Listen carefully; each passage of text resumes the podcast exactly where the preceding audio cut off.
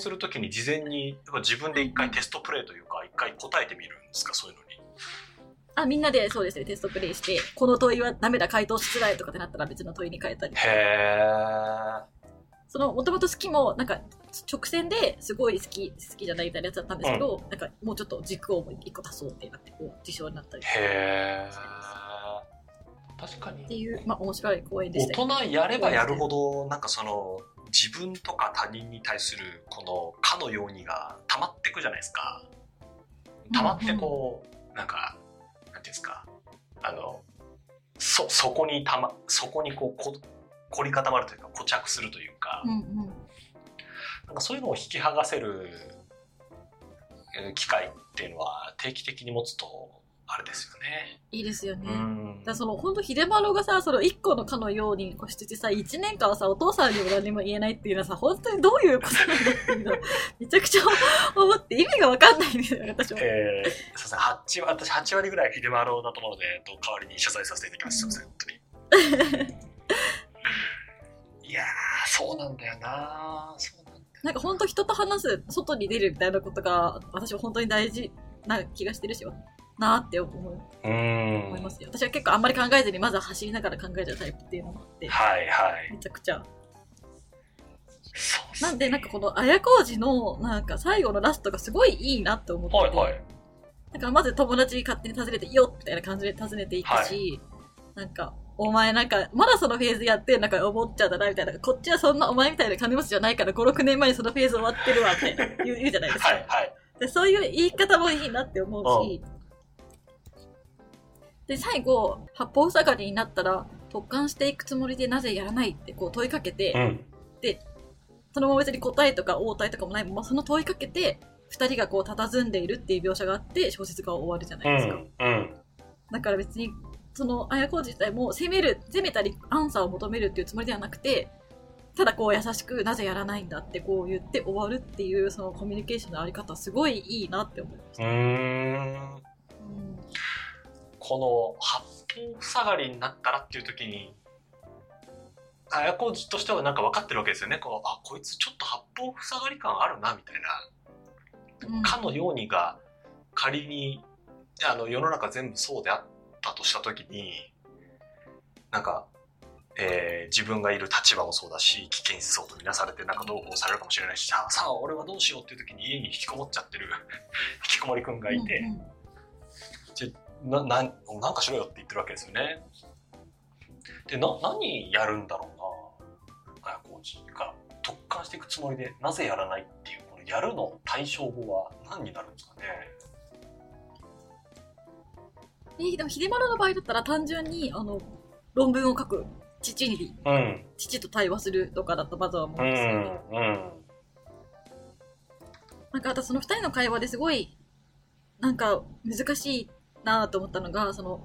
じゃあお前は、お前だったらどうするんだよって秀丸から綾小路に聞いたときに、うん、いやもう俺は何も考えないみたいな、言うじゃないですか。なんかで、なんかその考えない、何も決めない、なるべく決めないでいるようにしてるっていう選択肢があって、でもその、考えないっていう選択肢って、うん、なんか便利すぎて時にこう危険っていうか、うん、なんか、かニュートラルでいることってすごい余白をこう自分の中に残しておくことっていうことはすごい大事だと思うんですけど、うんうん、でもそれと全然考えないでいることってのはまた全然違うじゃないですか。うんうんうん、この考えないっていう選択肢をなんか適切に取る、取れる人でありたいっていうかなんか、どういう時にやったら考えないっていう選択肢は有効なんだろうなっていうのは思いました。そうね。そうね。確かにね。どっちを引用するのもあるなと思っているのが、例えば、ビトゲンシュタインの語り得ぬことについては沈黙せねばならないみたいなことをよく、あの引用する人がいてなんか分かってないことについていろいろ言うなよみたいな一派もいれば、うん、とはいえなんか自分が思ってることの範囲で社会に発信していくことが重要である取り組むことがまず重要であるみたいな派閥もあってそういうどっちもあるよねっていう感じがなんかこういうところでしますよね。うんでも秀丸に関しては完全に一旦何も考えない姿勢必要ですけどね。必要と必要と私は思いますけどね。これなんか全然関係ないかもしれないんですけどこのエイさんが書いてくださってるメモの中にあるこの綾小路どどんな人なんだろうっていう時のこの なんていうんですか。描写ね。描。写があってこのそもそもなんか太太ってるじゃないですか。そう。背を炙るように、暖炉に太った体を近づけて、両手を腰の後ろに回して、少し前かがみになって立ち、秀丸はその2、3歩前に痩せたしなやかな体をみたいな書いてある。秀丸はすげえ痩せてて、綾小路は多分滑腹いいんでしょうね。そうですよね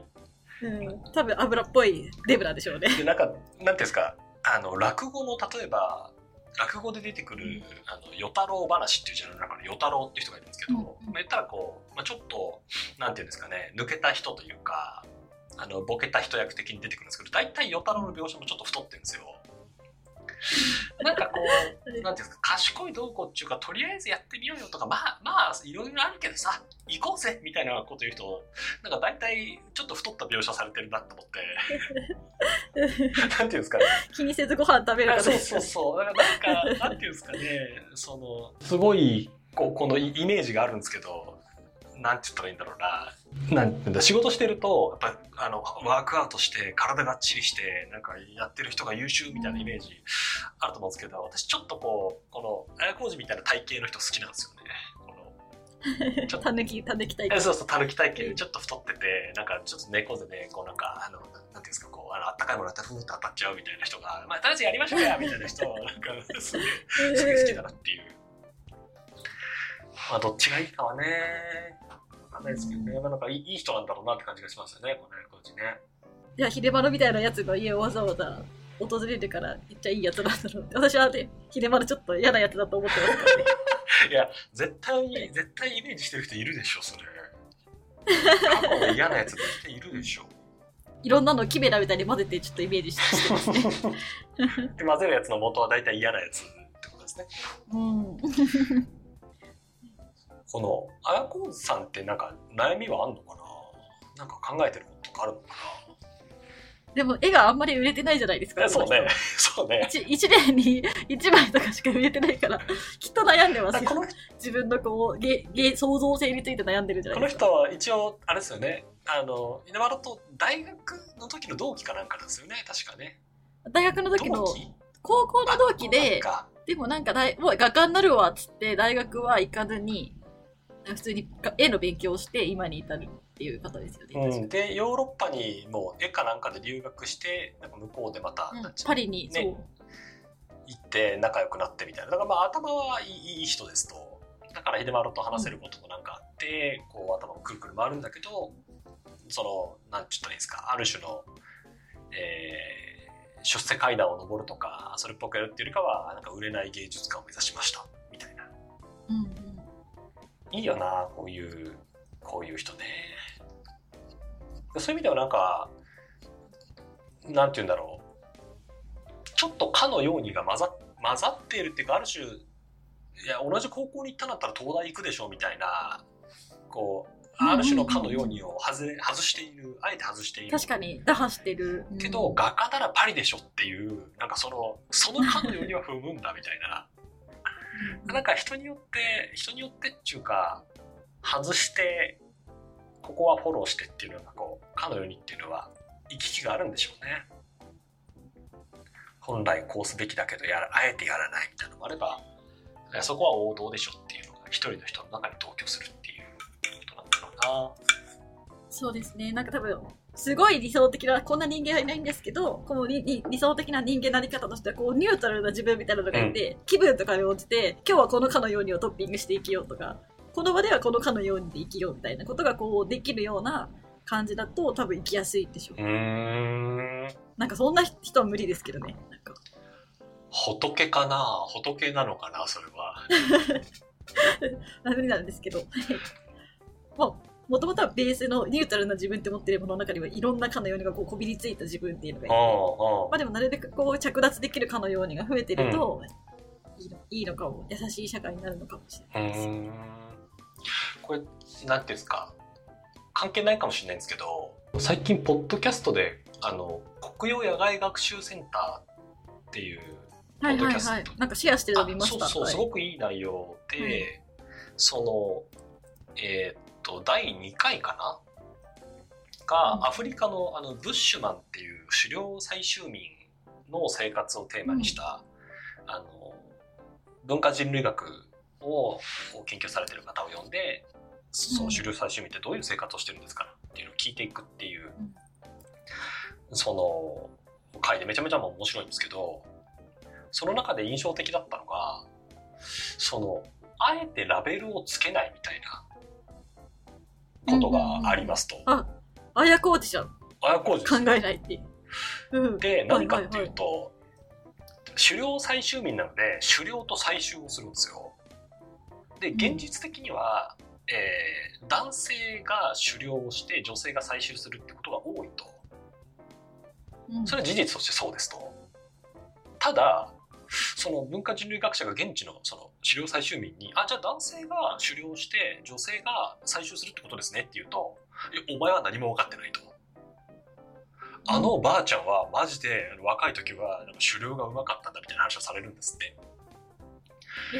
確かに事実としてはあの我々が観察しているえ男性女性っていう区切りで言うと確かに男性が狩猟をやってる人が多くて女性がえ最初やってる人が多いとただそのラベルによってその物事を理解しない。何を言おうとしてるか伝わりますかね？この、えー、と事実として、えー例えばなんて言うんだろう、えー家であるけど、それ、それを真理としないっていう。そう心理としてね女性が確かに家で煮炊きをする方が多いです。ただそれはえ煮炊きが女性がする仕事であるっていうことを必ずしも意味しない。うん、うん。だからなんかそのかのようにってある種の前提付けラベル付けじゃないですか、うん。そうであるっていうことを一旦規定するってことだと思うんですけどそれをしないと。じゃあ例えばえとある人が、えー狩猟採集民で最近都市に住み始めて移住しました。で最近やってる仕事は道路工事ですっていう時に、じゃああなたは道路工事をする職業の人なんですねっていうといやそういう私は自分のことはそうは理解していないと。確かにやっているんだけど、まあ、それもただ今やってることに過ぎなくて、まあ、狩猟採集民であるでその中でやっていることが狩猟採集ももちろんするしえーっとたまにその道路工事をすることもあるし別の仕事もすることもあるっていうそのなんていうかつけるラベルに対してすごく敏感だって話があってあえてつけないっていう選択肢を、まあ、積極的に取るって話があってめちゃくちゃ面白かったですね。うん確かに秀丸にも教えてあげたらよかったですね。おなんかお前は別に子爵っていうラベルを霊作っていうラベルもあるし、歴史学者っていうラベルもあるけど別に。それ以外のラベルをつ使ってもいいし、取ってもいいし、うんうん。だよって言ったらよかったんですかね。そうだえそうだと思います。周りがそう言うかもしれないけど、自分自身がそれに絡め取られる必要は別にないし、なんか自分の自分に対するラベル付けと他人から自分に対するラベル付けって別に一致している必要は必ずしもないからっていうことを言うとちょっと秀丸生きやすくなったのかなっていうのなんか思ったりしますよね。でも多分そう、でもきっとその神話の世界とかっていうのがすごいこう生きていく中でずっとこう、それが神話が絶対的なものとして生きてきたんでしょうね。そんで、ドイツに行った時に、あれみたいな。神話って結構都合、ご都合主義じゃないみたいなことに気づいちゃった時に、それを否定するっていうのがすごい苦しかったんでしょう。なんかこの、これはなんか普通に自分が信じてたものとか、当たり前にされてたものがか違うこのそれに対して変わらなきゃいけないっていうことは、まあ、普通に難しいことではあります。んそうね。だから、だからこそ一人一人だけで変わることは難しいからね。マジでみんなで変わ変わるとかそうね。しなきゃいけないいや、本当そうね。なんか対企業の仕事してると、なんか、いや、これはファクトなんですよっていうこと、大体、いや、多分神話ですね、みたいなのもあったりしますからね。いやー、そうね、そうそうね。確かになんか今だったら私たちの神話の用法って、なんかその嘘みたいな、ご都合主義の嘘っていう感じですけど、多分この時代はだから神話がなんか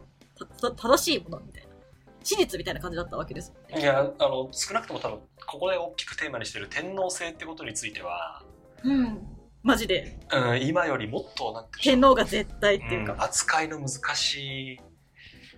ねなんか明治期を過ぎて科学技術も発展しあれなんか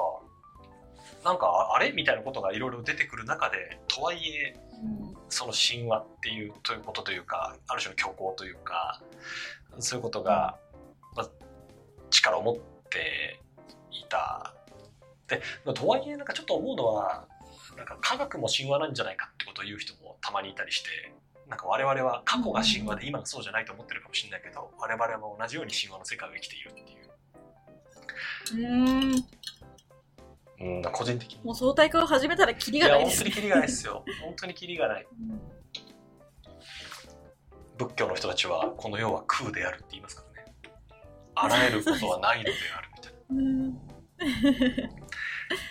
そうですね。やっぱだからどっかで、こう、考えないっていうスタンスを各腹腹を決めて、それでやっぱ前に進んで目のくしていかないっていうのは、まあ、ち